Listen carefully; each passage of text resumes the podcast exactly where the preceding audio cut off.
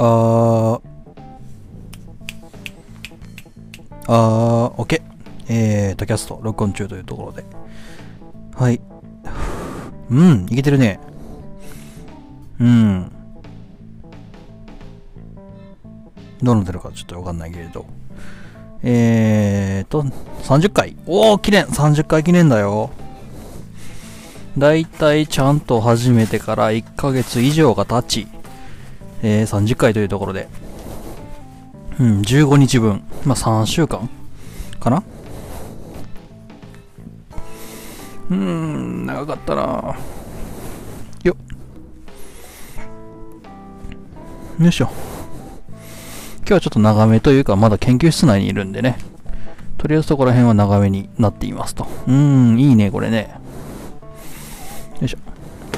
無理やり今、あの、マスクの中にね、マイクを突っ込んであるんで、このマスクが、まあ、風貌の役割を果たしてくれているんじゃないかなと思いつつ、実際、よいしょ。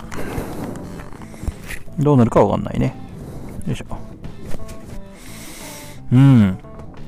どうでしょう。多分ね、俺の鼻息がね、多分かなりの、えー、ぶっかかる気がする。どうにかならんかな。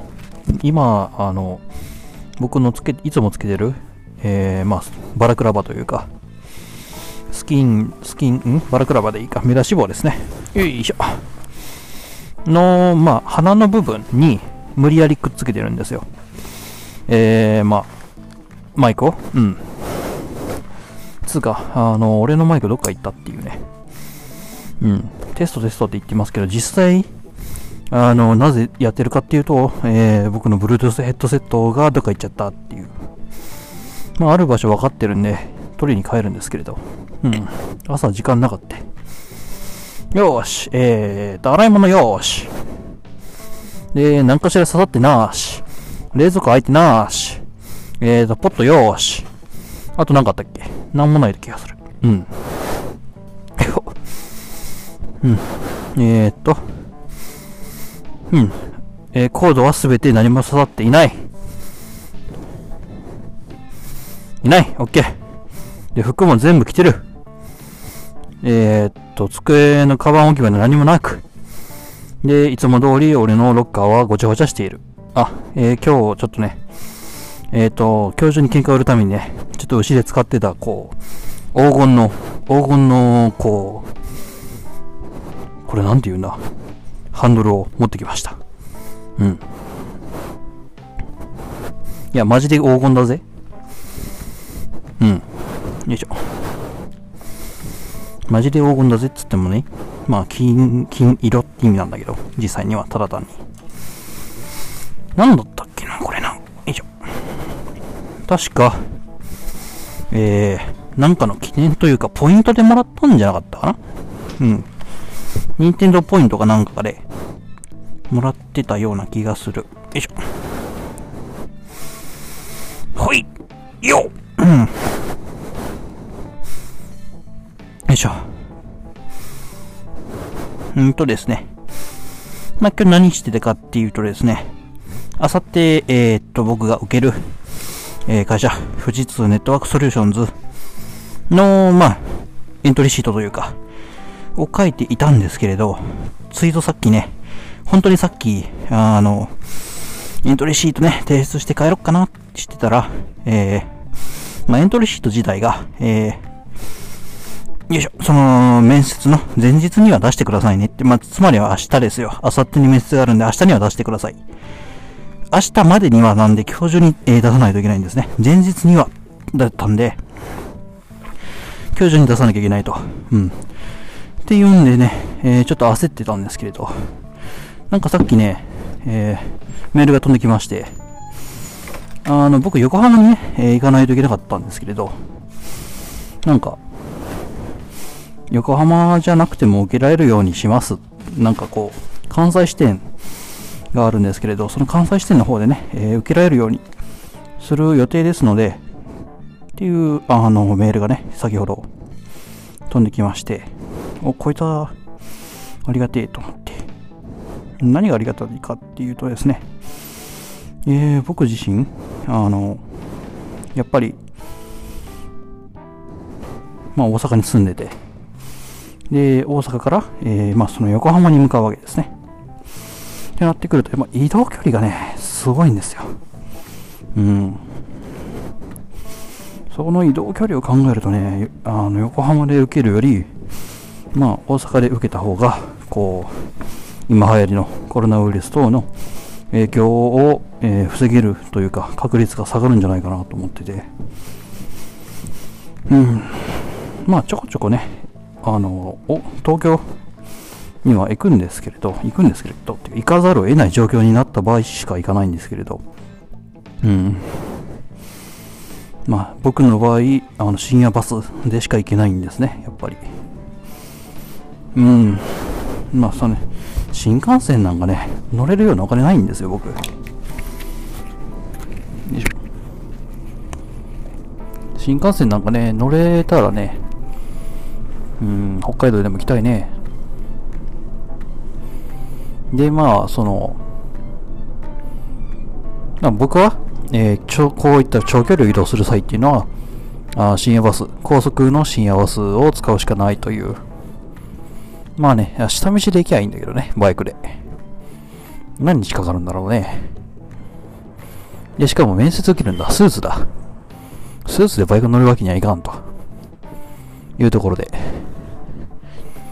なんでね、ちょっと今、バタバタしていた。うーんと。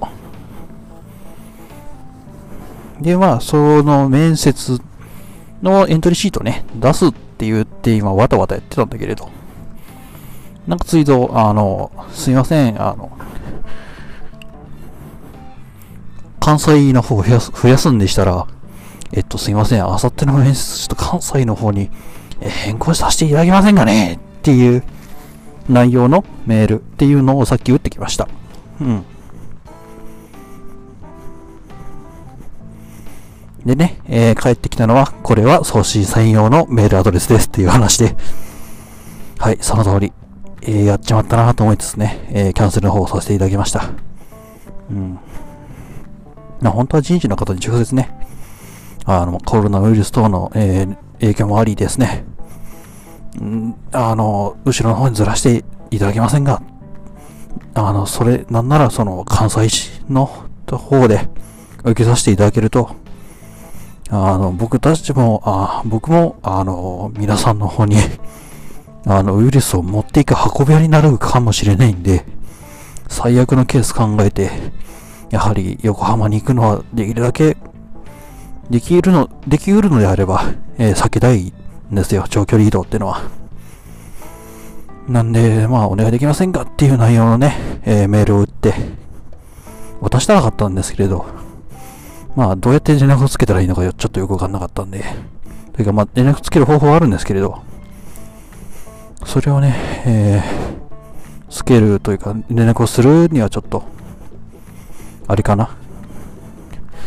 こう、自分勝手すぎる、あの、お願いだったんで、どうしようもなく。うん。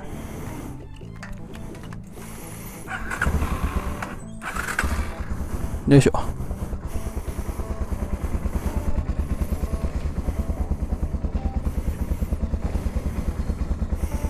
どうでしょう？うん。こうかな？うん。よいしょ。いい夜です。なんか春っぽくなってきましたね。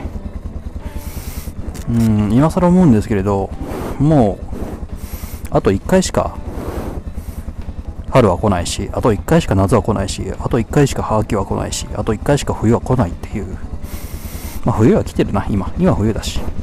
そう考えると、まあ、いいじゃこの季節感っていうのをね、楽しんでおかないと。この大学でのこの季節感っていうのは、基本的にやはり味わえなもんじゃないかな。まあ、ミミズの講座出るんでね、僕、出る予定なんで、うん。まあ、月に1回はね、この学校に来ると思うんですけれど、すんげえ運転しづらい。今ちょっとあのヘルメットを2つほどカバンの中に入れて前にね、えー、つけて、えー、運転してるんです。すんごい運転しづらい。安全運転で帰ろう。ふうおっとっと。すごい高校生のあの方がね突っ込んでくる。怖いなやはり。うんとまあそんなことないですね。えー、まあちょっとキャンセルさせていただいてでちょっとね後に出てくる方。後の、まあ、3月後半4月頭ぐらいで、えー、受けさせていただけませんかっていう話なんですよ。うん。まあそのコロナウイルス等の危険性も考えてできれば移動距離が少ないというか、まあ、あの高速バスに乗らずに済むようにそう濃厚接触的なことをしないようにするんだったら、まあ、大阪で受けるのがいいよねっていう話であの2日後の面談を残念ながらキャンセルさせていただいたんですよ。まあ、できれば行きたかったよね。いや、入りたい企業なんだから本社は一回見ときたいんだよね。うん、でもまあ、一次面接を受かれば、あの、一応2時、3時で本社の方には行くんで、うん。で、2時、3時はね、あの、移動代出るんですよ。1時出ないんですよね。こがやっぱりこの、学費を、まあ、引くはく。っていうかね、どうしようかなと思ってるのがあって、学費払えっていう、あの、最速じゃないわ。学費払えっていう紙が来たんですけれど、今のままだったら払えないんですよね。だからちょっと今から冷やすといで、どっかしら、1日あたり丸1日かけて勉強っていうか、丸1日かけてちょっと、アルバイトをしてお金貯めないといけないんですよね。今のところ15万ほど足りないかな。4月20までに僕15万まあ1ヶ月ぐらいであの稼がんといかんしでしかもこの頃ってねあのコロナウイルス等で僕のバイトね時間削られてるんですよ。んでもってねあれなんですよ。新しいバイトも募集してないしどうしようかなというところですね。うん。まあそういう意味ではこのまあ、横浜まで、だいたい行き帰りで、えー、9000円ほど。で、まあ、向こうでもうそんなにね、あのそのまますぐ行って、すぐ面接受けるわけにはいかないじゃないですか。一応ちゃんとね、お風呂入ったりして、で、体、まあ、整えて、まあ、言ってしまえば、まあ、漫画カフェ、喫茶、うん、ね、カフェに一旦泊まるなり、なんなり、する必要があるんだろうなと思ってたんで、まあ、少なくとも1万5000円ぐらいは見てたんですね。その一次面接に行くだけで、そんぐらいかかるよなと思ってて、うん。で、まあ、それを鑑みると、あま、大阪の場合、まあ、関西支店の場合は、えー、僕は、数百円で済むのかな。うん。まあ、自転車で行ける距離なんですけどね。てか、自転車っていうか、歩いて行ける距離なんで、正直あの、スーツとカバンで歩いていくっていうのもありなんですけれど、うん、うん、まあ、正直運動がてら行った方がいいから歩いていこうかな、どうしようかな、っていうぐらいで。うん。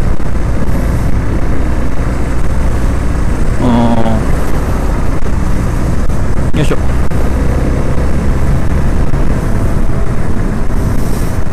まあね、正直なところ、あれなんですよ。あのこの2日前にキャンセルするっていうのが一体どう出るのか、うん、まあ、一応キャンセルさせていただけたので、まあ、それはそれで、まあ、良かったというか、なんというか、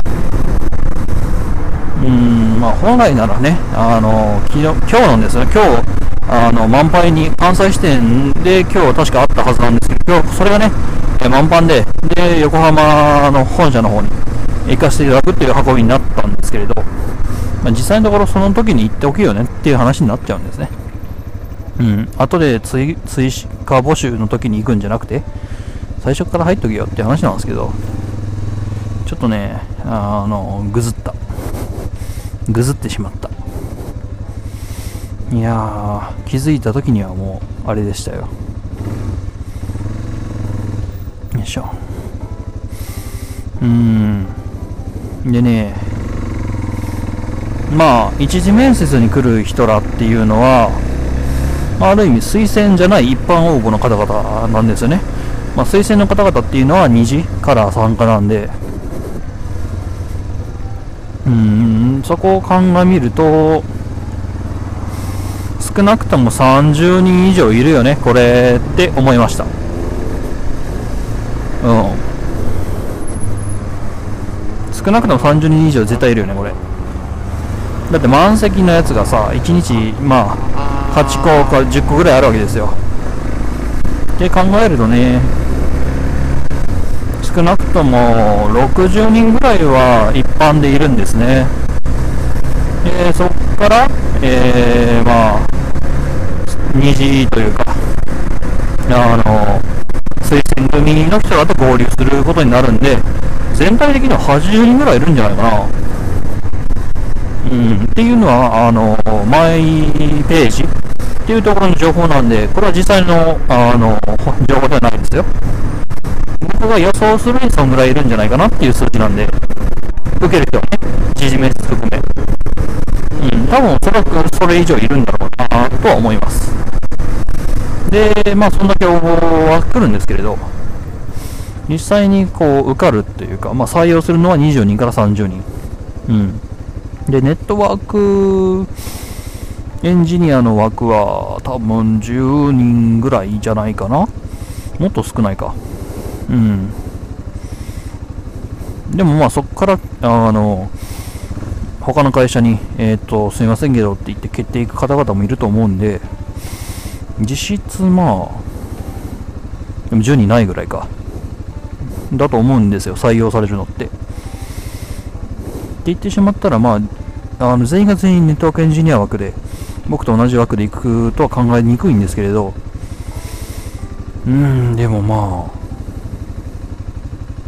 あ、かなり熾烈な争いになるんじゃないかなとは思っています。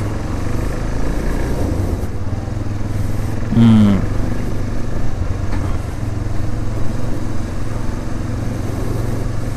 でね、まあ、あの、知り合いのネットワーク、知り合いのこの、僕が受けに行く会社の、えー僕のね、えー、学校に来てくださってる先生の方にね、うん、お話を振るというか、お話を聞くんですけれど、まあ、返信がなく、うん。まあ、お忙しいんだろうね、ということにしておきます。まあ、本音を語ってもいいんですよ。うん。まあ、まあまあまあまあ、わーっと。本音を語ってもっていうかまあ忙しいですから。まあ僕を相手にしている時間がないんじゃないかな。とは思ったりはしてる。うん。いやまあね。僕も一学生ですから。そうその80人だか何人だか知らないけれど。うん。その80人中の1だからね。そう簡単にこうエコひいきするわけにはいかないと、うん、いう話で、うん、絶対に入ったら俺パパって呼んでやんな。あだ名あだ名とかまあパパって呼んでやるんだ。誰が何と言うよパパに貫き通してやるの。うんなんか知らんけど僕のあだ名もパパになる高校時代、キングパパという技なんかつきましたけれど、あれ何だったっけ？あ、多分文化祭かなんかだったような気がするな。おー、マジかよ。文化祭か何かだったような気がする。うん。で、料理担当だったんで、ずっと料理作ってたら、おい、クッキン、え、クッキン？クッキンパパやな。うん、クッキンパパでっていう、適当なネーミングになりました。うん。まあ、研究室行ってもね、半分ぐらい料理してるからね。半分ぐらい料理しながらこう、エスプレッソ入れてるから、エスプレッソじゃねえわ。モカを入れてるからね。よいしょ。うーん、よいしょ。本質の改善は急務だよなこうね、さっき教授が、まあ、うちの教授がね、僕の名前を冠したポッドキャスト、偽ポッドキャスト作りよったんですわ。そう。なんで教授はリスンノート乗ってて俺乗らねえんだな。今のところ僕はあれですよ。リスンノートに乗ることを目指してやってますからね。ただ今のままでも、今のままだったら絶対ダメなのは分かってるんですよ。うん。何がっつったら今のところ、あの、僕は教授に、あの、多分、あの、配信時間に関してだったら、まあ、勝ってると思うんですよ。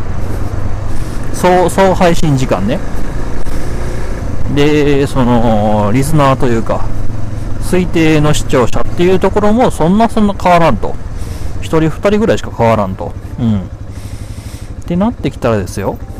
あれです。あの、じゃあ何の違いがあるんならっつったら、こう、カテゴリーの違いぐらいかな。あとは、あの、僕インスタやってないんで、インスタと提携してないのと、タンブラーは IF と組んでまだないのと、うん、ただまあ、ツイッターの方はてん、うん、連携してるんで、何かしらあげたらこれ見ろよツイッターの方ぶん投げるんですけれど。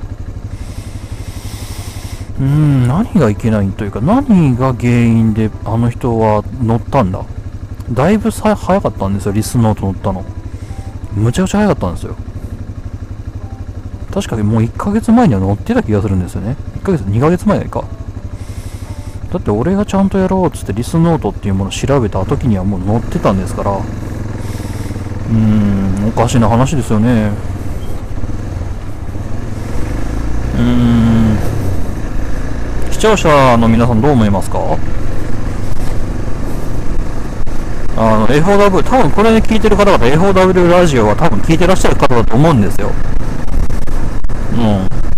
だってそのそういう人ぐらいしか多分これまだまだこの現状、えー、2020年うんぬんかんぬんこの撮影時撮影時というか録音時には、えー、おそらくまあその FOW ラジオを聴いてる人しか多分僕のポッドキャスト聞いてないと思うんでどうなんでしょう？うん話数を稼ぐったってな走りながら、その、残念ながら、ポッドキャストの一回止めて別の話して、すんごいめんどくさいですね。うん。やっぱりそこら辺は、違うと思うな。っていうかさ、40分から50分、まあまあまあ50分としようよ。1ポッドキャスト。50分かけ2を1日2回やってんだって。50分かける2を1日やってんだぜ。1ヶ月経ったわけよ。そろそろ乗ってもいいんでねえの？なんで乗らないの？まあ半分ヤギですよ、こっちは。なぜ乗らないのか一生懸命考えてるわけですね。うーん。一応中身はクリーンですから、コンテンツとしてはクリーンですから、まあ乗らせてはいけない理由はないと思うんですね。何なんだろうな。うーん、逆に考えると乗らない理由は何だうーん、カテゴリーの違い。一回明日試してみますか。うん、カテゴリーをちょっと変えたら、ニスノート乗るのか。で、乗った、もし乗った場合、乗った後また、えー、パーソナルジャーナルというか、個人用ブログに戻したときに、そのまんま連携して、個人用ブログに変換されるのか、それとも tacast としての記録が抹消されるのか、気になるところではあったりします。あの、一つ提唱するのが、教授がやってる、まあ、A4W レイディオのカテゴリーっていうのが、実は珍しいカテゴリーなんじゃないのっていう。そうそう。で、俺のやってるパーソナルジャーナルってすんげえ人が多いから、埋もれてっちゃってんじゃないのっていうところなんですよ。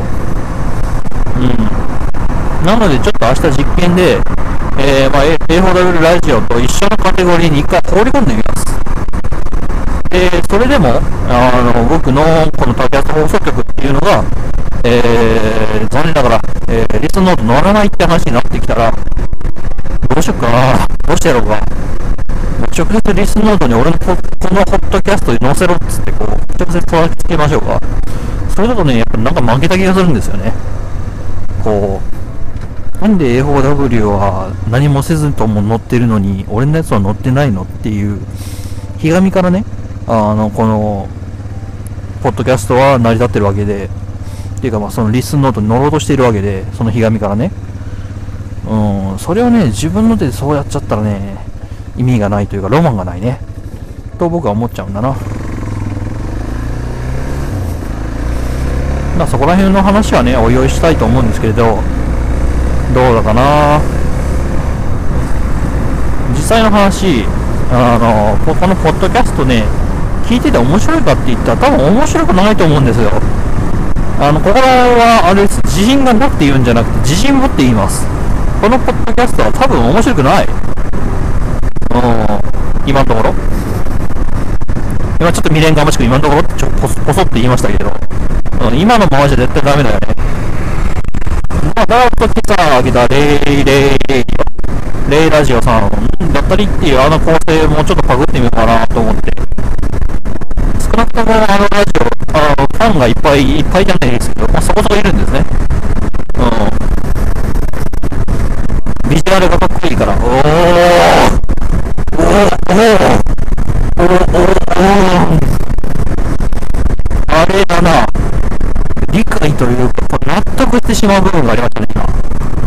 そうか、そうか、そうか。噛み締めてしまった。そうか。ひどくひどく傷ついた、今。いや、まあ、そうだと思う、そうかもしれない。その可能性は残念ながら捨てきれない。んだなうん、捨てきれないんだなうん。どうだかなはあ、ビジュアル、ビジュアルか。やでも、ポッドキャストってそこら辺がね、緩いから面白いんであって、まあ、ビジュアルで負けてるというか、そこら辺の話はまあ、あの、実際あると思うんですよ。僕自身そんなにね、あの顔が出てるってわけじゃないから、まあ、その部分をその、この喋りで何とかしようとしてる部分がなくはないけれど、うん。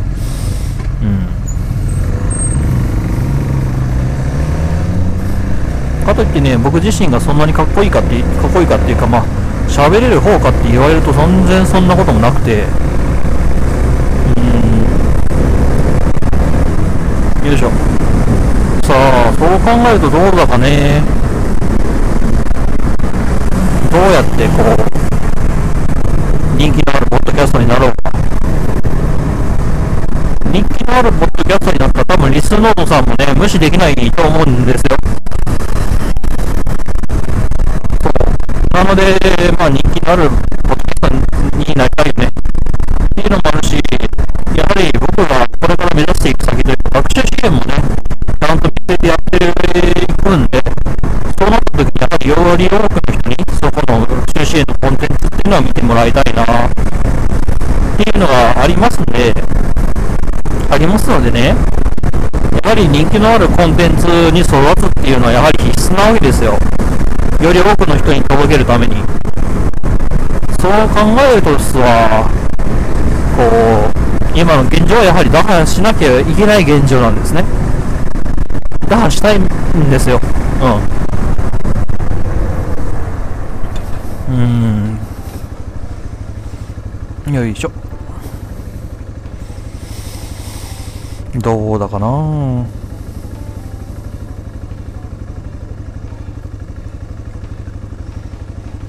うんと、まあまあまあ、適当に語ってきたものの、じゃあどう打開打開するかっていうところにはやはりまだ、えー、追いついていないっていうのが現状で、まあその他人の人気のあるポッドキャストバグるって前々から言ってますけど、まあその足利さんだったりが多分一番僕の理想に近いんじゃないかな。ただ僕は足利さんみたいな何かしらこう引き出しがいっぱいあるわけじゃないんですよ。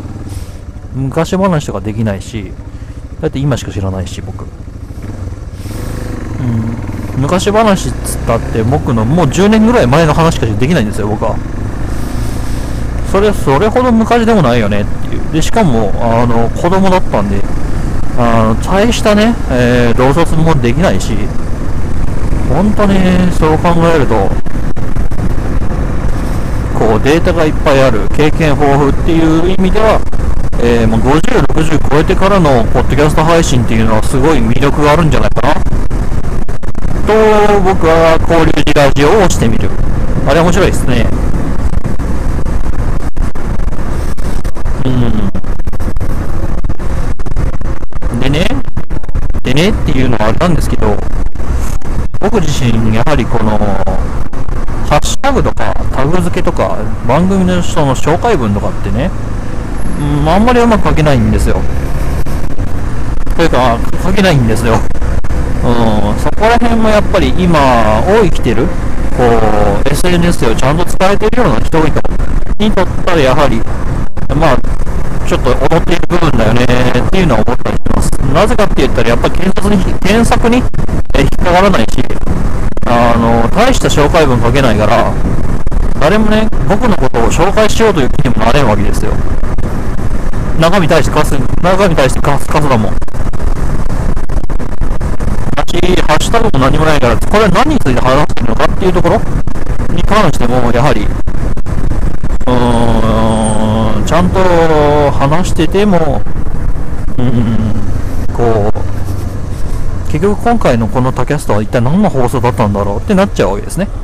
僕自身もなってるわけですけれど、まあ、 tacast に関しては本当にこう意図意図がなく、ま、脈絡もなく、ただ単に僕のはブログとして、ボイスログとして、このメモ、ボイスメモ、ボイスログとして残しているもんなんで、まあ、 tacast に関しては、やはりあんまり聞く人がいないんじゃないかな。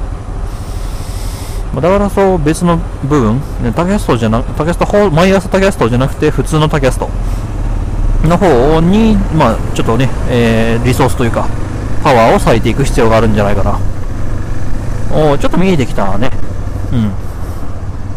毎朝 tacast だけじゃなくて、 tacast の方にもね、ちゃんと、あのー、力を割いていくっていうのが、まあ、一個、上がってきたかな。おっとっとっと。して。うん。うん、で、まあ、そのためにはどうすればいいかっていうところまたもう一個ブレイクダウンしても、っていうとね、やはりね、やはりマイクとスマホっていうものをちゃんと持ち歩くってところじゃないかな。うん。やはり僕が考えるに、ポッドキャストってちゃんとマイクとスマホ、スマホだけでもできるんですけど、マイクがあってこその放送っていう風に僕の中では、やはり位置づけられてるんですね。それはなぜかっていうと、第1回、第2回目の放送でとんでもねえ目にあったから。だし、今日の今朝の放送を聞いても、これは聞くに変えんわって自分で思いましたからね。うん。そこをね、鑑みると、やはり、いろいろ考えるものもあるわけですよ。うん。なのでね、マイクっていうのはやはりスマホとセットで持ち歩くっていうのが、で、まあ、その、録音する機械まあ、機械って、まあ、あのそっちの機械というか、あのチャンスという意味での機械っていうものを増やすっていうのがやはり、まあ、根なし草的なところではあるかもしれないんですけど、やはりこれ一個手じゃない、手じゃないかな。かんだにゃ。うん。っていうので、やはりマイクっていうものを持ち歩くっていうのがあってもいいんじゃないかな。あ、すまん。マジすまん。ありがとうございました。うん。こういう感謝はね、ちゃんとやっていかないと。うわー、ちちちち。怖い。危ねえ。あいにく、ケツのところにどつくところだった。タクシーはね、あの、大阪のタクシーは、大阪のタクシーはって限定するのも悪くないね。こう、ウインカーなしで曲がるんで、まあ、皆さんもね、えー、まあ、お気をつけください。京橋辺りはよく、あの、事故起こりやすいんでね。さてさてと、まあまあそういうところで、あとは地道な作業だね。まず読んでもらえるようにちゃんとした話を構成するっていうのがあるんじゃないかな。うん。で、みんなに、あの、選んでもらえるようにハッシュタグだったり、必要解文っていうのをちゃんと書く。そこだね、やっぱり。うん。ちゃんと見えてきた。やるべきことがちゃんと見えてきたな。うん。うーん、まあ、こういう、これ、あの、やるべきことっていうのがちゃんと見えてくる、ちゃぶやるべきことをちゃんと明確化するっていうのが、このポッドキャストっていうか、このボイスログというか、ボイスメモの、あの、利点というかね、になるんで、うん、ちゃんとね、ボイスメモ働いているよ。ポッドキャスト君は利点がちゃんとあるよっていうところを今、えー、おー、すげえなー。なめしゃかな？すげえ横太いなうんまあそういったね利点がちゃんとあるよ。って今、え、ダイレクトマーケティングマーケティングを今しています。そうみんなでポッドキャストをやろう。みんなで配信をしよう。みんなで配信主になろう。うん。やっぱりこれ今適当に言ってるかもしれないって思ってる方もいらっしゃると思うんですけど。ポッドキャストの配信主を増やすって活動をねやっぱしていきたいなって思って、1ヶ月の新米が何言ってんだっていう、新米だからこそ分かることってあるやっぱあると思うんですよ。こう、新米だけど、こう、すげえ、あのー、知識が豊富で、すごいもう、なんやったら最初からすげえ人気出てるぜ。人気はないけど、すげえ濃い内容してるぜっていうポッドキャストもちゃんとあるんですよね。でも、僕みたいにこう、何のネタもねえよ。でも配信したい。何か人に伝えたいっていうところの人もいってると思うんですよね。そういう人の、こう、まあ言ってしまえば、えー、まあ、反面教師というか、うん、その僕を、まあ、あの、参考例として、うん、あ、これやっちゃダメだなとか、こういうのをあの聞いてらんねえやとか、そういうことをね、参考にしてね、ポッドキャストを始める人が増えたらいいな。てか、増やしたを、増やしたいんですよね。うん。まあ、増やしたらいい。増やしたいし、えー、まあ、それを僕が聞きたいっていうのもあるんですけれど、他人の人生ってやっぱ聞いてて楽しいですよね。僕だけかな。うん。他人がどういう末路というか、どういう経過でどういう思いを持って、どういうことを考えながら今何をしているのかっていうところっていうのはやはり聞いてるとすごい楽しいんですよね。うん。まあ、なんでか、なんでか、なんでなんだろう。やっぱり、っちゃな頃から、やはり、おじいちゃん、おばあちゃんっていう、まあ、言ってしまえば、こう、60歳以上の方々っていうのと会う機会というか、預けられることが多かったんですね、僕自体。うん。なんでか、そうだからこそ、昔話とかってすごいよく聞いて、すごい楽しかった覚えがあるんですよ。でまあ、言ってしまえば、その昔話が僕にとって、の、まあ、ドラクエとかそういうゲームみたいなもんで、娯楽だったんですね。昔は。本当の本当の昔は。うん、だからこそ人の話を聞くのがやっぱ好き。人の、こう、体験談とか、その時どう思ったのかっていうところを聞くのが好きだったりするので、自叙伝とか読むのもやっぱり好きだったりします。うん。まあ、えー、みそかすの自叙伝も多いんだけどね。うん。うーんまあだからこそその他人の人様の人生っていうものをやっぱり覗いてみたいっていうところが多いんじゃないかな。まあそのための一つとして僕は今こうやってポッドキャストを配信していると。自分の人生とかそこら辺をまあ切り張りしてこう他人に提供する他人に面白いと思ってもらおうと思って配信するっていうのがうんやっぱどっかしらの根底にあるんじゃないかな。うん。うん